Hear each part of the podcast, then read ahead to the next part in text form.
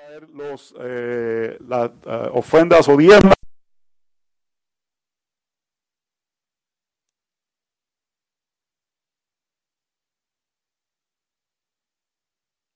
Vamos a abrir nuestras Biblias en Hechos capítulo 4.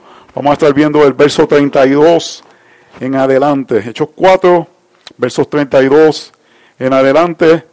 Oremos. Señor, te damos gracias porque tú eres bueno.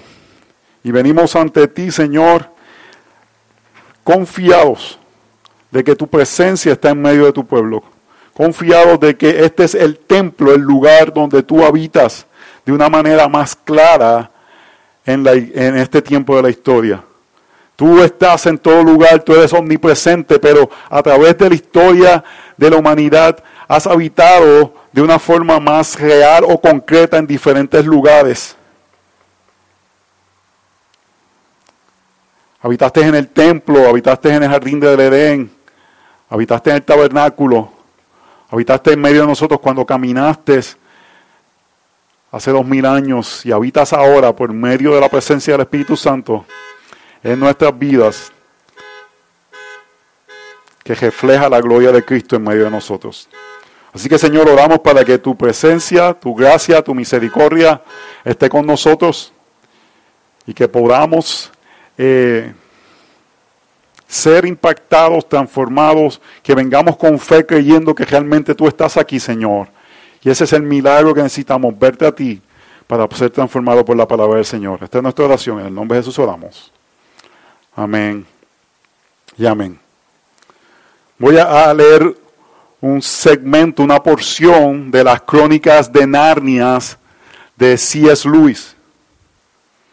Dicen que Aslan está en movimiento. Esa es la parte que quiero que nos concentremos. Dicen que Aslan está en movimiento. Tal vez ya haya aterrizado y ahora sucedió algo muy curioso. Ninguno de los niños sabía que era Aslan más que tú. Pero en el momento en que el castor pronunció estas palabras, todos se sintieron muy diferentes. Tal vez te haya sucedido a veces en un sueño que alguien dice algo que no entiendes, pero en el sueño se siente como si tuviera un significado enorme ya sea un atejador que convierte todo el sueño en una pesadilla o en un amor encantador, lo que significa demasiado hermoso para expresarlo con palabras, lo que hace que el sueño sea tan hermoso que lo recuerdes toda tu vida y siempre desees volver a entrar en ese sueño. Ahora era así. Al oír el nombre de Aslan, cada uno de los niños sintió que algo saltaba en su interior. Edmund sintió una sensación de misterio, de misterioso horror. Peter se sintió de repente valiente y aventurero. Susan sintió como si un delicioso olor o una deliciosa variedad de música acabara de flotar junto a ella. Y Lucy tuvo la sensación que tienes cuando te despiertas por la mañana y te das cuenta de que es el comienzo de las vacaciones o el comienzo del verano. Todas esas cosas sucedieron en los personajes de la crónica de Narnia porque Aslan estaba en movimiento. Aslan estaba actuando, era real, estaba haciendo algo y eso estaba cambiando la vida de aquellos que eran parte de lo que Aslan iba a hacer. En las crónicas de Narnia, la figura de Aslan representa la figura de nuestro Señor Jesucristo. Y es la realidad de este aspecto que aunque no está presente, Aslan no estaba presente y Jesús no está presente en medio de nosotros, Él está con nosotros. Él está actuando y eso cambia las vidas de aquellos que le pertenecemos. Nuestras vidas no son iguales cuando Aslan, no es Aslan, es Jesús, viene a nuestras vidas y vemos la vida diferente. Hermanos y hermanas, Él está en movimiento, Él está actuando. Él está actuando con poder. Él está en control. Jesús se está moviendo. Y el libro de los Hechos nos presenta el glorioso mensaje de que el Mesías crucificado está activo en medio de su pueblo por medio del poder del Espíritu Santo. Voy a repetir eso. Importante, hermanos. El libro de los Hechos nos presenta este glorioso mensaje el Mesías crucificado, el que parecía que había sido derrotado por, el imperio romano y por los judíos, aquel que fue llevado a la cruz como maldito, ese mismo está activo en medio de su pueblo por medio del poder del Espíritu Santo, que fue quien lo levantó de la tumba y es quien habita al pueblo de Dios y hace que Jesús esté en movimiento a través de nosotros. Oh hermanos, no olvidemos eso. Una de las cosas que he hecho quiere recordarnos vez tras vez, tras vez, tras vez, tras vez, tras vez, tras vez. Jesús se está moviendo en medio de nosotros. Jesús está actuando. Y yo creo que muchas veces entramos en nuestras vidas lo que parece común, cotidiano, y olvidamos oh, que Jesús se está moviendo en medio de nosotros. Oh hermanos, cuando vayamos al bautisterio y veamos un bautismo, no digamos, oh, otro más, otro muchacho, no. No, hermanos, Jesús se está moviendo en medio de nosotros. Él está actuando, Él está cambiando, está trabajando, está haciendo algo, hermanos. Y ese es el mensaje de hechos. El Espíritu Santo de Dios viene y expande el trabajo de Jesús. Lo que antes estaba solamente en varios, eh, no pies o metros, sino eh, eh, en un área como la de Palestina, solamente estaba limitado así. Ahora por el poder del Espíritu Santo, Jesús se mueve en todo el mundo. Vemos que el Espíritu en el libro de los Hechos viene la gente salvada por la proclamación del Evangelio. Milagros suceden para recordarnos que Él está trabajando en menos de nuestro. Y gente cobarde se convierte valiente cuando enfrentan persecución. Oh hermanos, Jesús se está moviendo. Cristo está activo. Y vamos a ver en este texto que una forma clara que la Biblia nos presenta que Jesús está activo con su pueblo, no es solamente por medio de la salvación de personas, no es solamente por medio de, ver personas siendo sanadas, no es solamente por medio de ver personas valientemente proclamando el Evangelio. Una de las formas claras que vemos que Jesús está actuando es cuando un pueblo de, Dios no deja de mirarse ellos mismos y comienza a cuidarse los unos a los otros. Oh hermanos, no nos acostumbremos a pensar que la generosidad, que este impulso de cuidar a otras personas que no tuviésemos ninguna obligación de hacerlo, es simplemente lo que hacemos porque somos buena gente. No, hermanos, Jesús se está moviendo y se está moviendo poderosamente en medio de nuestra iglesia. Hermanos, el Evangelio hace algo. El Evangelio une. Y vamos a ver el efecto del Evangelio de unir de ese deseo de cuidar los unos a los otros. La iglesia, hermanos, no es un club social. La iglesia, me perdonan los que quizás se están quedando todavía en sus casas, no es una transmisión de Facebook. Y te voy a animar, si te pusiste la vacuna, vente para acá. No te quedes en tu casa, no vivamos aterrorizados. Es el milagro de personas que ahora viven en la presencia de Dios y porque Dios cuida de nosotros, nos cuidamos los unos a los otros.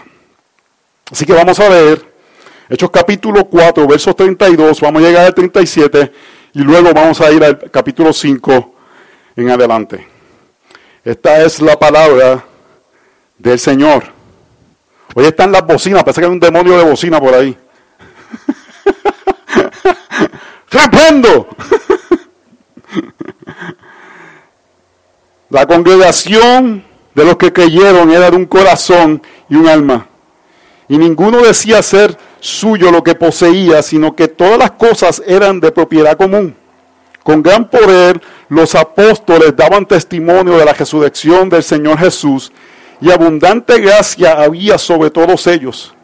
No había pues ninguna necesidad entre ellos, porque todos los que poseían tierras o casas las vendían, traían el precio de lo vendido y lo depositaban a los pies de los apóstoles, y se distribuía a cada uno su necesidad. Y José, un levita natural de Chipre, a quien también los apóstoles llamaban Bernabé, que traducido significa hijo de consolación, oh, hermano. Me, encantaría que me conocieran como hijo de consolación. A veces me llaman de desconsolación. Poseía un campo y lo vendió y trajo el dinero y lo depositó y lo depositó a los pies de los apóstoles. Hermanos, esta es la palabra de nuestro Dios. Hoy estaba, esta semana estaba leyendo un escrito de un pastor conocido, se llama Alistair Beck. Y él estaba diciendo que en medio del mundo que estamos viviendo, que es hostil contra el cristianismo, podemos confiar de que vamos a estar bien. Y la razón que él decía que vamos a estar bien no es porque eh, las cosas se van a poner más fáciles para nosotros, pero es la realidad de que Dios promete cuidar a su pueblo por medio de su palabra, hermanos. Y algo que tenemos, tenemos la iglesia. Nos tenemos los unos a los otros, hermanos. Yo a veces me pongo a pensar en medio de la pandemia, ¿cómo otras personas han podido sobrevivir esto? Que no tienen el apoyo de una comunidad de creyentes. Hermano, yo, ¿ustedes saben por qué yo sé que la, que la pandemia se está acabando un poquito? Porque muchos de ustedes ahora llegan a 2 y 10 y no llegan a la 1 y 40. Porque cuando estaba la pandemia, que nadie hablaba con nadie, todo el mundo llegaba aquí temprano. Ese para quien estaba aquí preñado tempranito, porque todo el mundo quería ver gente porque estaban cansados de ver las mismas caras en la semana. Lleguen temprano. Lleguen temprano, hermanos. Porque es parte de lo que somos como pueblo de Dios y como familia, compartir. Pero ahora, hermanos, una de las cosas que vamos a ver, y, este, este autor decía, es si vamos a ver dónde reside verdaderamente nuestra lealtad. Vamos a ver si un mundo hostil contra nosotros, en realidad, vamos a poder experimentar la lealtad que detenemos al Señor. Porque si estamos en la iglesia para buscar beneficio nuestro, cuando las cosas se pongan difíciles, hermanos, vamos a salir cogiendo. Vamos a salir cogiendo. Este texto, este texto lo que nos quiere mostrar es si en realidad, hermanos, somos parte de la comunidad de creyentes porque somos parte de lo que Cristo ha hecho o porque simplemente queremos reconocimiento, queremos compañía, queremos asociación, queremos no estar solos, o es porque el Señor nos ha salvado y por ende somos parte de su cuerpo. Hermanos, hay que tener cuidado de no querer dar la apariencia de que somos y no tenemos, como dice el gringo, teeth in the game. No estamos comprometidos al momento que en, ocasiones va a ser sacrificado y doloroso poder ser parte de la comunidad de creyentes. Si lo que queremos es sacar beneficio de ser parte de un cuerpo como este, cuando las cosas se pongan difíciles vamos a salir cogiendo. Y beneficios se pueden ver en cosas buenas. Yo no quiero que mi hijo sea un delincuente, por eso voy a ir a la iglesia para ver si me lo, tranquilizan. Hermanos, esa no es la razón para venir a la iglesia. Puede ser un beneficio, pero final, al final es porque el Señor ha abierto nuestros ojos a ver la gloriosa realidad del Evangelio y pertenecemos a algo mayor que nosotros y eso se refleja en la forma que vivimos y parte importante de eso es, hermanos, que cuidamos los unos de los otros y comprendemos la, la responsabilidad que tenemos de sembrar en el reino. Sembramos materialmente, sembramos con nuestro tiempo, porque una comunidad, hermanos, que tenemos en común es para cuidarnos y protegernos los unos a los otros. Así que hermanos, demostramos que Jesús está en medio de nuestro, que se está moviendo, que está actuando entre nosotros al vivir en unidad que se refleja en una generosidad donde nos cuidamos los unos a los otros. No solamente lo reflejamos con conversiones, no solamente lo reflejamos cuando hay sanidades, o hermanos, más poderosamente cuando vemos la generosidad que permite reflejar el Evangelio de Jesucristo. Así que hermanos, Dios no puede ser engañado. Nuestro compromiso por la iglesia de Cristo, que Él compró por su sangre, debe ser real.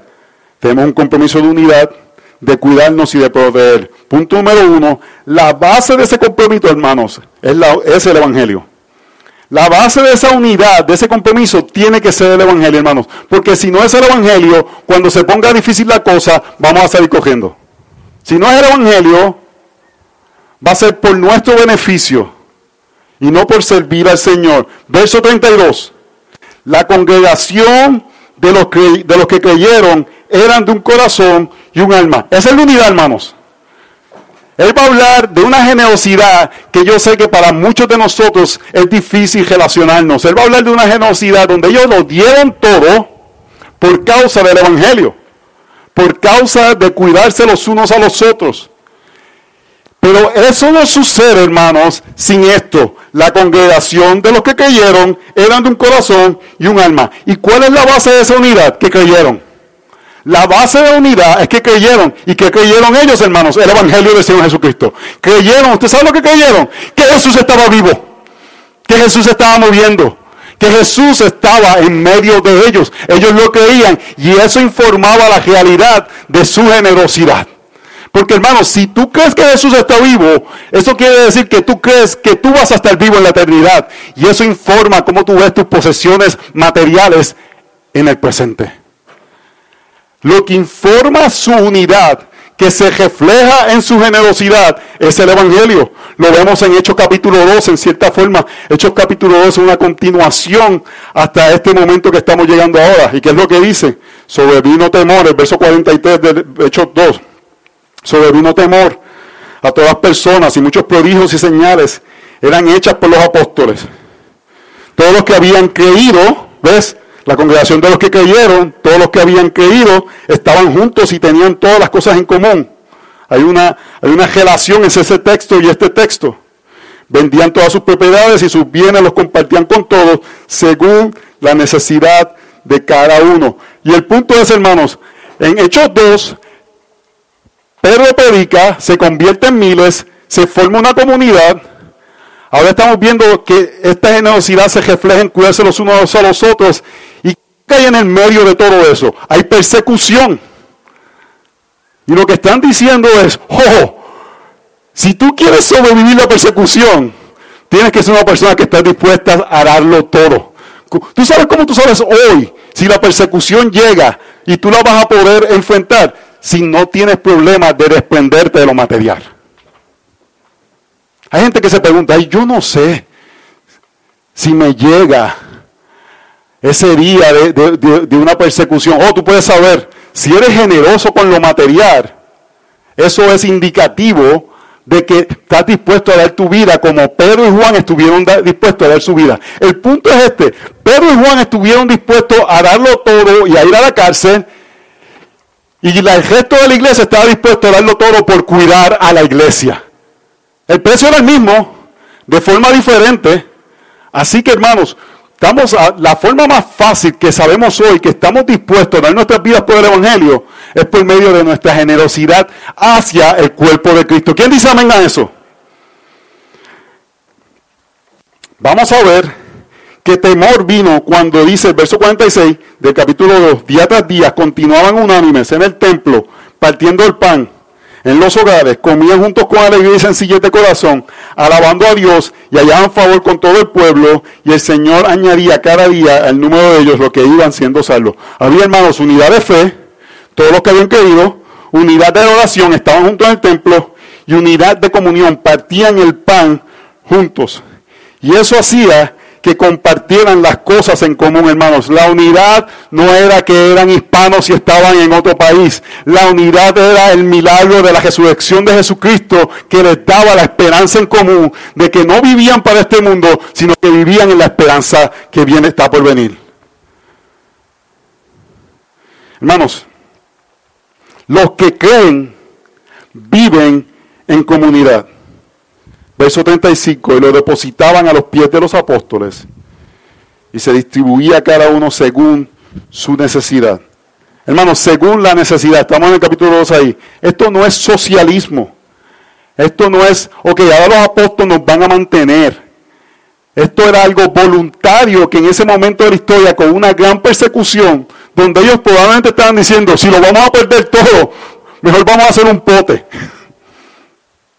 No, no, no es, eso no es normativo. La iglesia, no vemos en ningún otro momento de la historia de la iglesia esto que sucedió en ese momento. Pero lo que vemos es un reflejo de la realidad. En medio de la persecución, ellos estaban dispuestos a perderlo todo por cuidar a la iglesia. Ellos enfrentaban una realidad que nosotros no enfrentamos hoy. Pero el corazón debe ser el mismo, hermanos. Y es un corazón de que esto que tengo, hermanos, no me pertenece a mí, le pertenece a Dios. Cada cosa que yo tengo, hermanos, cada centavo que yo tengo le pertenece a Dios. Eso debe ser algo que gobierne nuestras vidas. No debe haber una posesión nuestra que no le pertenezca a Dios. Por ejemplo, si usted tiene una pick-up, yo por eso no compro una pick-up. Y no estoy diciendo por el pastor Josué o algo de carga. Eso no le pertenece a usted. Si usted no quiere que le guayen la, parte de atrás por ayudar a un hermano de la iglesia, no se compre una pick-up, porque eso le pertenece al Señor. O sea, una minivan. Eso no le pertenece a usted, eso no es suyo, hermano. Lo, lo que sea no le pertenece a usted, le pertenece al Señor. y nos cuidamos los unos a los otros según la necesidad. Esto está en el contexto, hermanos, de que aquellos que pueden trabajar y mantenerse deben hacerlo. El apóstol Pablo habla claramente que el que no trabaje, que no coma. Pero la iglesia tiene la responsabilidad de cuidar y sostener a aquellos que no pueden hacerlo.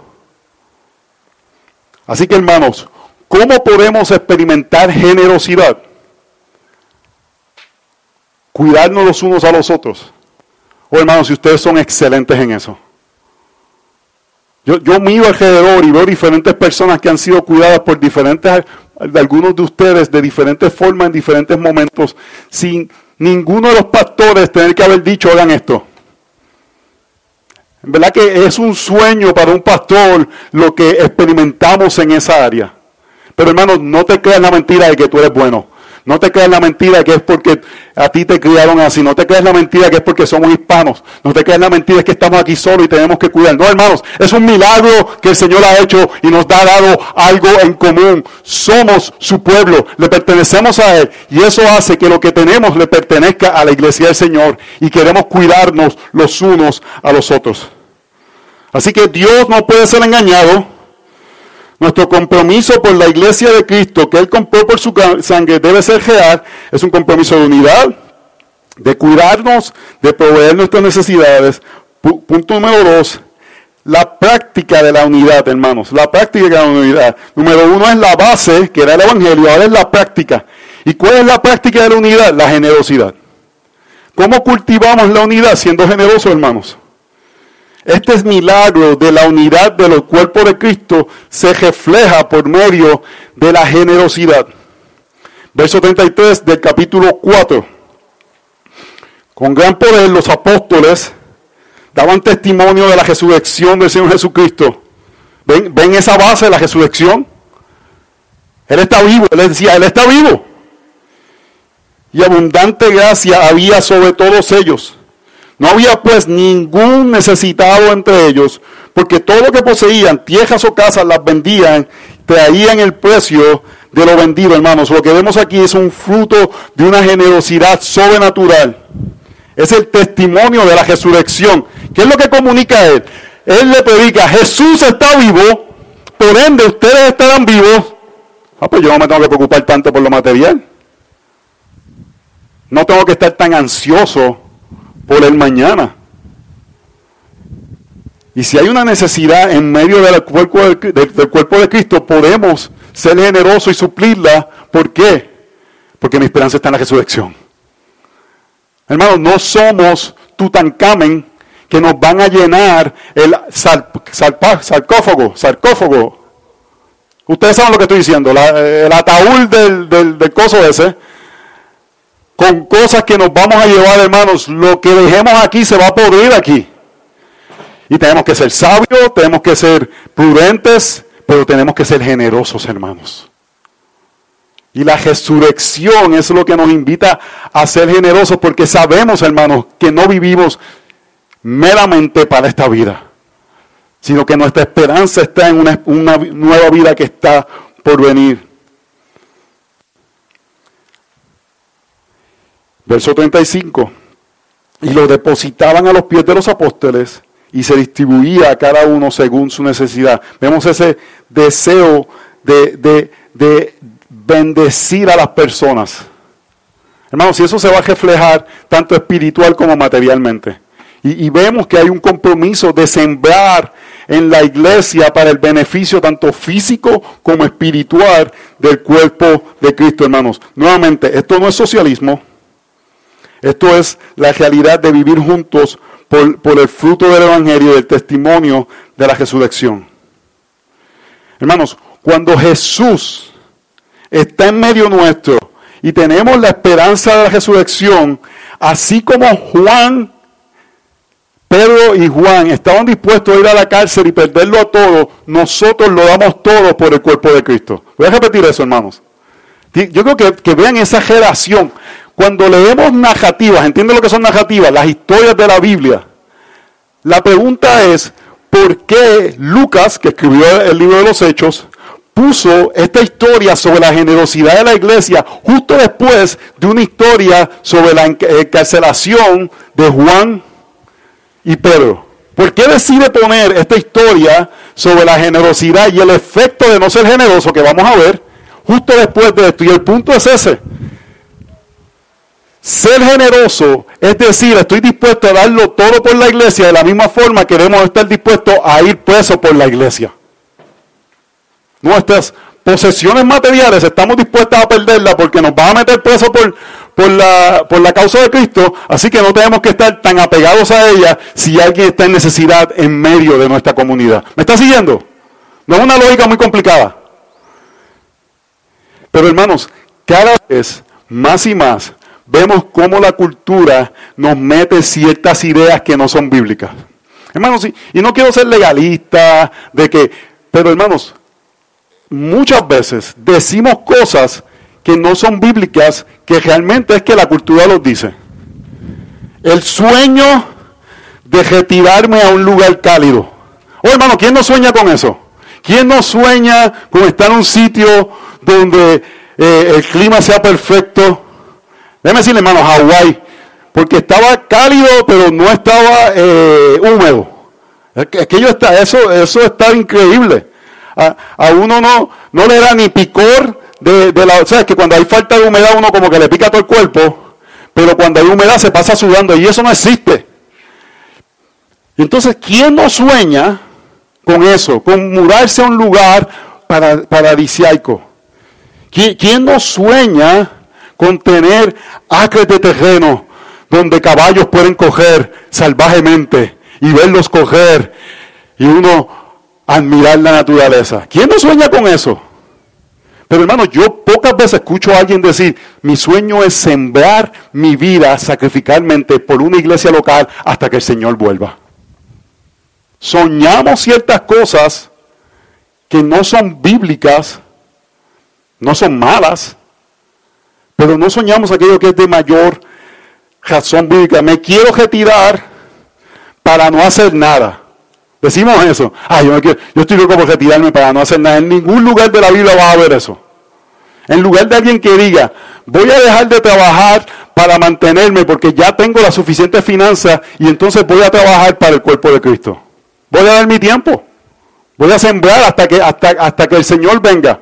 Hasta que no tenga más fuerza. Hermanos, Juan Calvino los últimos meses de su vida, el tipo estaba muriéndose y lo cargaban a ir a predicar, lo llevaban en una camilla a ir a predicar, hombre, ¡eh! hasta que se fue, hermano. Esa idea ahora, esa idea ahora de uno retirarse y vivir la vida fácil, no, hermanos, hasta que el Señor venga. Y déjeme decirle algo, hermanos, y esto no lo voy a decir para que sacar el violín, pero cuando yo escucho esos, esos comentarios, tiene un efecto en mí como pastor.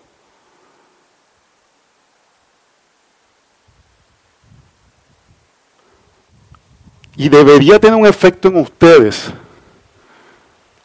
Hermano, no estamos diciendo que si tú estás aquí, en algún momento no te puedas mudar a otro lugar, no estamos diciendo eso. Pero el daydreaming acerca de irnos a otros lugares, yo creo que no es afirmar y agradecer lo que el Señor está proveyendo a nosotros en el día de hoy.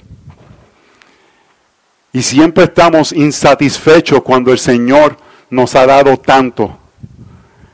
Y nos quita ese, ese, ese, ese sentido que hay este pasaje de decir, yo doy mi vida por el lugar donde el Señor me ha sembrado.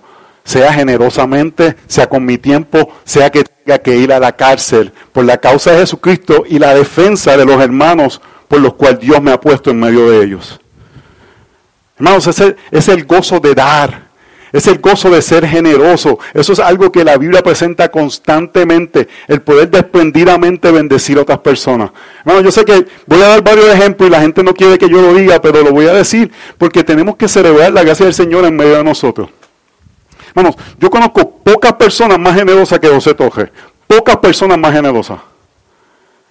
Usted va a la casa de él, eso es brisket, hermano, eso no te dan. Eso es brisket, eso es, hay un, un, dip, un dip de, de, cangrejo, ahora ustedes están, que me invita a mí, un dip de cangrejo que él hace, hermano, que eso, eso, eso no vale dos pesos. Y eso vale, eso hay dip de cangrejo que uno puede nadar en el dip de cangrejo. Y quizás usted puede decir, bueno, es que José tiene un trabajo, que quizás gana mucho dinero, hermanos, desde que yo lo conozco ha sido así. Desde que no tenía dinero. Desde que era un pelado en la universidad. Siempre tenido un corazón generoso de dar lo mejor. Hermanos, la pocas familias tan generosas como la familia González. Con, su, con sus cosas materiales pero con su tiempo. ¿A dónde Carolina no iba guiando, manejando, buscar a una persona, llevar a hacer aquello, lo otro, que si ni qué, que si hay que hacer esto, que porque el tiempo cuesta, hermano. Cada vez que se monta en esa guagua a hacer algo, en esa van, Luis tiene que pagar gasolina. Luis, tiene que tener una categoría de gasolina para la iglesia, porque esa mujer está como el cajito del gas, decimos en Puerto Rico, para arriba y para abajo, sirviendo a la iglesia, dando de su tiempo dando de, su, de, su, de, lo que ellos son, hermanos. Y así hay tantas personas que yo puedo mencionar aquí, de la generosidad, de dar de su tiempo, de servirse los unos a los otros, de abrir sus casas, la familia Quiroga, que cada rato gente vive con ellos. Su, esa generosidad. Oh, hermanos, la familia Borda, que fielmente, generoso con la iglesia, hermanos, de, la, de lo que Dios le ha dado, generoso por la iglesia. Tantas personas que Dios ha dado eso en medio de nosotros, hermanos, y celebramos eso. ¿Usted sabe por qué? Porque eso es un don del Espíritu Santo y eso es prueba de que Jesús está en medio nuestro. Porque el mundo no es así. El mundo lo que quiere es cuánto más puedo quedarme para mí en lugar de cuánto puedo dar para bendecir a otras personas. Oh hermanos, si algo yo le doy gloria al Señor es por la generosidad del cuerpo de Cristo en medio de nosotros. ¿Y cómo se ve esto, hermanos? Se ve con la fortaleza de esta iglesia, que ve una necesidad y la suple. Y quiero tomar un momento de cómo se debe ver la generosidad bíblica en el Nuevo Testamento. En el Antiguo Testamento habían tres diezmos. Tres diezmos que cubrían el diezmo para sostener las fiestas. ¿Qué fiestas eran estas? Eran las fiestas que celebraban los diferentes métodos que los pecados de los eh, judíos eran perdonados. Ellos necesitaban dinero para la celebración de todas esas fiestas. Necesitamos dinero para eso hoy. No, hermanos, porque Cristo cumplió cada una de esas fiestas y ya no hay necesidad de celebrar esas fiestas. Así que no hay que recoger ese diezmo. Ese diezmo se acabó. Había un segundo diezmo que se tomaba cada siete años. Y ese segundo diezmo que se tomaba cada siete años era para eso mismo, para suplir las necesidades de las personas en medio de la congregación. Pero vemos claramente en 2 Corintios capítulo 8, en Hechos capítulo 4, en varios textos, que ahora es algo voluntario, no hay ni que recogerlo. La iglesia se debe desbordar en generosidad. O sea que ese, ese segundo diezmo no hay que tomarlo. El único diezmo que queda es el del mantenimiento de los levitas, sacerdotes, o, y el mantenimiento de la casa del Señor. Y ese nunca fue removido, hermanos. Es más, es afirmado varias veces en el Nuevo Testamento. Vemos en 1 de Timoteo capítulo 5 cuando dice, los ancianos que gobiernen bien se han considerado dignos de doble honor, principalmente los que trabajan en la predicación y en la enseñanza. Porque la, la escritura dice, no pondrás posar al buey cuando tuya y el obrero es digno de su salario. Está hablando de este, uno de estos textos del Antiguo Testamento afirmando de que la iglesia tiene la responsabilidad de sostener la obra del Señor, incluyendo aquellos que trabajan para la obra del Señor. Gálatas 6.6 dice, y los que enseñan la palabra, ¿quiénes son esos? Los pastores, que comparta, y al que se le enseña la palabra, ¿quiénes son ustedes? Que comparta toda cosa buena con el que le enseña. No os dejéis engañar, de Dios nadie se burla, pues todo el que hombre siembra, eso también segará. Porque el que siembra para su propia carne, de la carne segará la corrupción, pero el que siembra para el Espíritu, del Espíritu segará vida eterna. Hermanos, déjame decirles algo.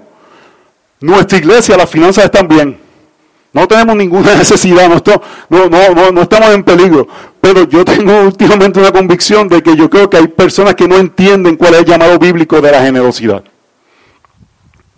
Yo les animo a que estudie los textos. Y es un compromiso de ambos lados, hermanos. Tanto los pastores tienen que ser generosos como el pueblo de Dios tiene que ser generoso. ¿Están conmigo o están dormidos? Primera de Pedro 5 dice que los pastores no pueden ganar ganancias deshonestas. Hermanos, yo renuncié hace 17 años atrás, en aquel momento, un salario cercano a los 200 mil dólares, en el año 2006. Para hacer eso tú tienes que ser generoso, hermano. No, no, me estoy echando flores, pero el, el levita, el sacerdote, tiene que ser generoso. Y si hoy yo llamara a uno de mis antiguos compañeros yo pienso que lo mínimo que ganaría es eso, pero estoy convencido que ganaría más de eso. Si hubiese continuado trabajando, no duraría que estuviese ganando más de 400 mil dólares. Parte de mi generosidad es esa, hermanos. Pero ustedes, parte de su compromiso, estar conscientes de las necesidades de los levitas que están en la iglesia. Josué, como es generoso? Pues él tiene su trabajo, pero su generosidad es con su tiempo. Él tiene menos tiempo que yo porque él tiene un trabajo bivocacional.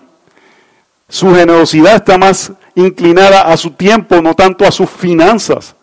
Así que hermano, usted tiene que estar pendiente, ok, ¿cómo yo puedo, en vez de darle dinero a Josué, si usted va a la casa de Josué y le, y le da dinero, quizás no necesita tanto, ¿por qué? Porque él tiene un trabajo que es remunerado. Pero no, quizás no le molesta si usted llega y le da un billete de 100 dólares, pero él necesita más tiempo. Y, y, Galatas 6, usted lo puede aplicar pensando, ¿cómo yo le puedo dar más tiempo a Josué? Aquí está su jefe, le puede dar par de días libres sin, sin, sin, sin, sin nada. Pero, pero quizás algunos de ustedes digan, mira, yo voy a ir y preguntarle a Tata qué cosas Josué hace en esta casa que yo puedo hacer. Quizás es pintarle la casa, quizás es eh, trabajo eléctrico, quizás es cambiarle un termostato, quizás es eh, eh, diferentes aspectos que le pueden ayudar. Los domingos que él predica, hermano, los domingos que él predica, usted dice, yo voy a llegar ahí temprano porque Josué no debe poner ni una bocina de esa porque él debe estar en la parte de atrás leyendo la palabra, orando, porque le voy a dar tiempo que no le quita a su familia. Yo voy a llegar tempranito ahí, yo sé que Martín va a estar, pero para que Josué no tenga que hacer nada, voy a llegar temprano para darle tiempo. Él lo que necesita es tiempo. Y somos generosos, hermano, estando pendientes con las necesidades de los unos a los otros. Y esa es la forma que entonces se va también a la congregación el compromiso de sostenernos y apoyarnos cuando hay necesidades. La pregunta que te tengo que hacer, ¿cuándo fue la última vez que supliste la necesidad de alguien en la iglesia? ¿Cuándo fue la última vez que hiciste eso? ¿Estás consciente que al dar sostenimiento para la obra del Señor, estás sembrando para tu bienestar y el de la comunidad del Señor? Así que hermanos, Dios no puede ser engañado.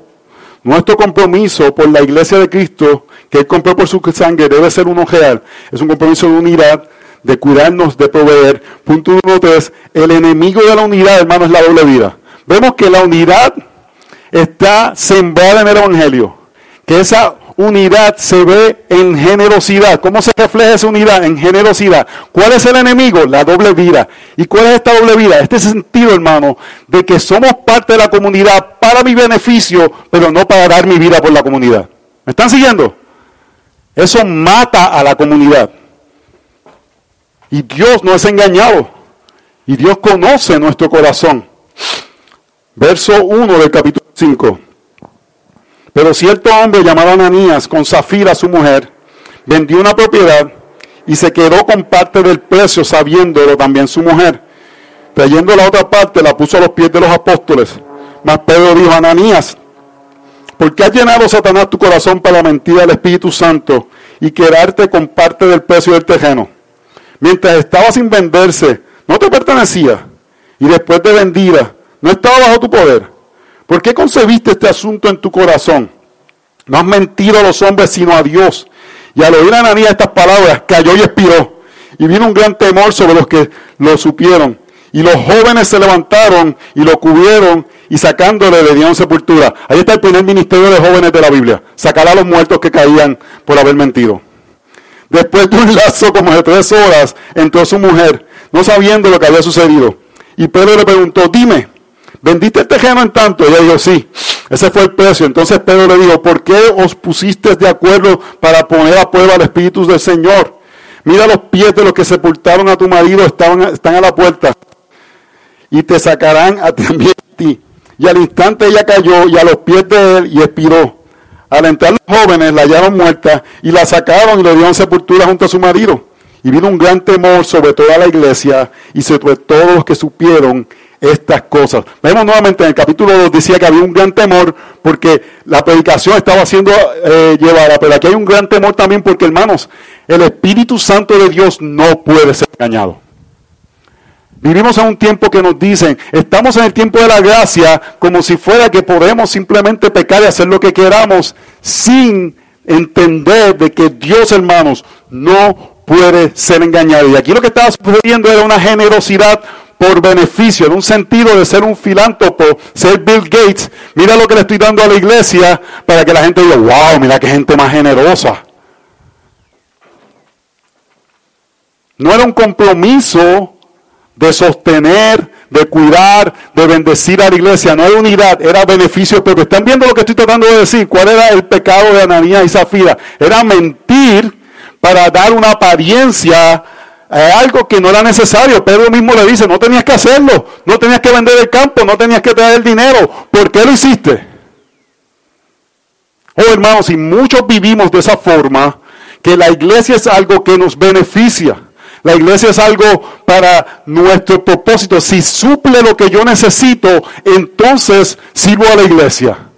Hermanos, a mí hay personas que me han venido y me han dicho, si no hacen esto, me llevo los diezmos. Y yo digo, pues llévatelos por ahí, llévatelos directito al infierno. Porque por dinero aquí no vamos a hacer nada. El dinero de nadie no puede controlar la obra del Señor. Y no podemos ser generosos para que crear una reputación, hermano. Si usted sabe cómo usted sabe que usted es generoso, usted sabe cómo usted sabe que es generoso. Usted es generoso cuando nadie lo sabe. Es fácil ser generoso cuando hay una recolecta y todo el mundo, vamos a una recolecta, vamos a tener que dar 50 pesos, aquí 50, 50, sí, 50 pesos porque se, aquí, pero usted sabe que usted es generoso si nadie lo sabe. Por eso es que una de las razones es que aquí los diezmos de ofrendas son secretos. Nadie tiene que saberlo. Usted puede llenar una necesidad de alguien sin tener que decirle a más nadie. Ese es el momento que uno sabe si uno está siendo generoso porque uno quiere crear una reputación uno está siendo generoso porque es que el Señor ha sembrado eso en el Espíritu Santo de, de, por, el, por, el, medio Espíritu Santo en tu vida. Hermanos, y hay que hacerse la pregunta, ¿por qué es el énfasis de la generosidad en la Biblia? Yo creo que para este tiempo, después de 13 años, ustedes sepan que nosotros no somos uno de esos charlatanes que están pidiendo chavos para enriquecerse. Pero la Biblia le da un énfasis a dos cosas éticas le da énfasis a la ética sexual y le da énfasis a la ética de la generosidad, mucho énfasis. ¿Por qué le da tanto énfasis a la ética del dinero, hermanos? Mientras el dinero controla nuestras vidas, vamos a negar la fe cuando lo que nos están pidiendo cuesta dinero. ¿Puedo repetir? Mientras el dinero controla nuestras vidas, no vamos a hacer como Juan y Pedro que estaban dispuestos a ir a la cárcel y perderlo todo porque el dinero controla nuestras vidas. Hermanos, si lo vamos a ver ahora más y más, nos va a costar cuando en tu trabajo te diga, o haces esto, o, vas y, afirmas esta filosofía, o te tienes que ir. O quizás lo he dicho, hermanos, quizás a nuestros hijos, quizás no puedan ir a la universidad de su preferencia, O quizás nos va a costar más dinero enviarlo a la universidad porque queremos enviarlo a una universidad que sea cristiana. Y en ese momento es que vamos a tener que ver si en realidad lo que nos controla es el dinero o las convicciones. Porque mientras el dinero controle nuestras vidas, vamos a negar la fe tan pronto nos cuente dinero. Y este es el contraste con el texto anterior. Si no estoy dispuesto a partir de dinero que me sobra para bendecir a personas en la congregación, si no estoy dispuesto a partir de una tajada de mi presupuesto para mantener la obra del Señor, si no estoy dispuesto a partir de dinero para mantener a misioneros que viven con mucho menos de nosotros, no vas a poder resistir cuando el trabajo te diga tienes que hacer esto o renuncias.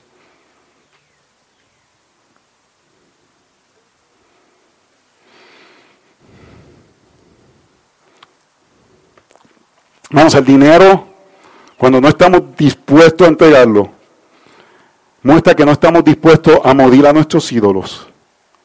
Porque el dinero es el método que alimenta a nuestros ídolos.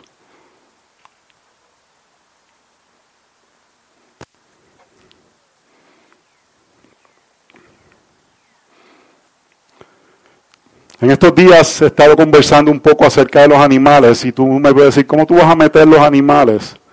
En esta prédica. Te voy a decir, te voy a decir cómo voy a meter los animales en esta prédica. Porque sin dinero dispensable no tenemos mascotas. Sin dinero extra no tenemos una mascota. Eso, eso es una inversión moderna de tener dinero extra, porque antes o no las comíamos si teníamos hambre, o la teníamos para la protección. Y escúchame bien, no soy en contra de los animales, creo que son una bendición para Dios, de, parte de Dios para las personas, creo que son un medio que puede ayudar para compañía, creo que son un medio que puede ayudar para protección, muchas cosas que pueden bendecir a las personas, no son seres humanos, no son seres humanos. Uh, hermano, usted no sabe la gente ahora mismo que yo no le caigo bien por decir que no puedes decirle hijo a un pejo. Porque ese ídolo, hermano, y tan pronto me, tan pronto me tocan el ídolo. ¡Uh! ¡Uh! ¿Me escucharon? No estoy diciendo que voten el pejo, el espejo es del demonio, no estoy diciendo esas cosas, no estoy diciendo nada de eso. Pueden tener pejo, pueden acariciarlos, pueden, pueden tener tiempo con ellos de, de disfrutarlos, pero no son seres humanos. Y la razón que lo ato con eso es porque eso mismo, hermanos, cogemos nuestro dinero y lo tiramos a nuestros ídolos. Tomamos el dinero, lo tiramos a los ídolos. Y si no estamos dispuestos a ajustar cómo vemos ciertas cosas a la palabra de Dios, cómo vamos a, a, saber que no vamos a negar la fe cuando vengan a pedirnos cuenta de nuestra fe. Si te vas a ofender conmigo porque te digo que los animales no son seres humanos, cuando el trabajo venga a pedir cuenta, te vas a doblar las rodillas. Hermanos, el cristianismo no es para nuestros beneficios. Ananías y Zafiras querían ganar un lugar en la comunidad. Dios no puede ser engañado. No puedes pintarte como alguien generoso cuando no lo eres. Hermanos, y Dios saca a relucir aquí la realidad. Vemos algo y con esto voy a terminar. Los matrimonios son importantes en este sentido. Ambos, Ananías y Zafiras, se pusieron de acuerdo para mentir sobre finanzas. Oh, hermanos, nadie en un hogar debe estar separado de las finanzas de la otra persona y deben estar mirando cómo se está utilizando las finanzas y cómo se está haciendo generoso para la causa del Señor. Porque si no, estás como que siendo partícipe con él del pecado. Y si alguien en la casa te amedrenta por eso, vengan a donde nosotros. Porque eso es suficiente para tratarlo como un inconverso. Eso debe ser algo hecho en compañía. Así como Ananías y Zafira se juntaron para pecar, No debemos permitir que uno de nuestros compañeros nos no, no, ayudan a pecar. Yo le voy a, dar, doy gracias al Señor. Cuando Katy y yo nos casamos, hermanos, mi papá era una de las personas más generosas que yo conozco. Se pueden preguntarle a Katy. Generoso, yo creo que eh, hasta de una forma negativa. Tú puedes ser generoso de una forma negativa. Él no podía ver a alguien en necesidad. Él fue tan pobre, porque mi papá nació de pobreza, pobreza, pobreza, que cuando tuvo dinero, él no podía ver a alguien necesitado porque siempre quería dar el dinero. Y ese, ese es mi trasfondo. Yo, ser generoso venía bien fácil. Y cuando estábamos en Virginia, eh, juntos, ambos, ah, teníamos como veintipico de años, 29, éramos dos pichoncitos. Yo tenía la melena todavía, en aquel tiempo tenía la melena, hermanos. Y entre los dos entraba en, casa 200 mil dólares. Y yo daba mil dólares mensuales a la iglesia. Y en la iglesia hicieron un comité de las personas que eran más generosas. ¡Fuera! De, las personas más generosas con la congregación. Y a mí me llamaron y yo me sorprendió porque yo sabía que yo estaba reteniendo dinero. Yo sabía que ante los ojos de la gente decía, wow, el tipo da 12 mil pesos al año. Tipo generoso y yo sabía que yo estaba reteniendo dinero. Y Katy me lo decía. Y ella fue fiel de estar encima de mí. Nosotros podemos dar más, nosotros podemos dar más, nosotros podemos dar hasta que el Espíritu Santo lo utilizó a ella para convencerme a mí. Ella fue fiel. Porque ella no quería ser como zafiras. Hermanos, Dios no puede ser engañado. Yo, yo espero que vean el punto de este texto. El punto de este texto no es que si no eres generoso vas a caer muerto. El punto de este texto es, un corazón generoso significa que no eres parte del reino. Esa es la realidad. Y el llamado al arrepentimiento del Señor, si realmente yo no puedo soltar el dinero, que yo pueda ver la gloria de Jesús, que yo pueda ver su, su increíble generosidad sobre mí, para yo poder doblar mis rodillas ante el rey, para que todo lo que yo tengo le pertenezca a él. Así que hermanos, yo quiero animarles. Yo espero que ustedes sepan que esto no es una predicación de corrección, porque pocas iglesias son tan generosas como esta. Cuando yo voy a los diferentes lugares y yo les digo, no tenemos una secretaria porque ese dinero queremos cogerlo y meterlo a las misiones, la gente se queda sorprendido. Ustedes son súper generosos, pero no nos dormamos en los laureles cultivemos corazones donde realmente digamos, todo lo que yo tengo le pertenece al Señor. Es de Él. Y si Él llama a que seamos más generosos, vamos a hacerlo porque no es mío, es de Él. Oh hermanos, si yo sé la fidelidad del Señor, esto no es evangelio de prosperidad, pero Dios cuida a su pueblo, Él no nos va a dejar desamparados. Y parte de la forma que Él nos va a cuidar en momentos difíciles es cuidándonos los unos a los otros. Así que hermanos, que la unidad, el reflejo del Evangelio sea vista por medio de nuestra generosidad y que no deseamos que nuestra generosidad sea un método, un medio de atraer ganancia a nosotros, sino que nos arrepintamos de eso y podamos dar generosamente para la gloria del Señor y la expansión del reino. Oremos, Señor, te damos gracias por tu misericordia, porque tú has sido generoso. Y te pedimos, Señor, que veamos la realidad de que tú te estás moviendo en medio de nosotros. You are on the move. Tú estás actuando. Y yo oro, Señor, que más y más esa realidad de tu cercanía nos haga menos eh, dado a lo material y más dado a la generosidad. Y que podamos, de una forma que glorifique a ti, ser generosos y estar abiertos y atentos a la generosidad y ver necesidades y suplirlas para la gloria de Dios Padre. En el nombre de Jesús oramos. Amén y amén. Que tengan buenas tardes. Si nos pueden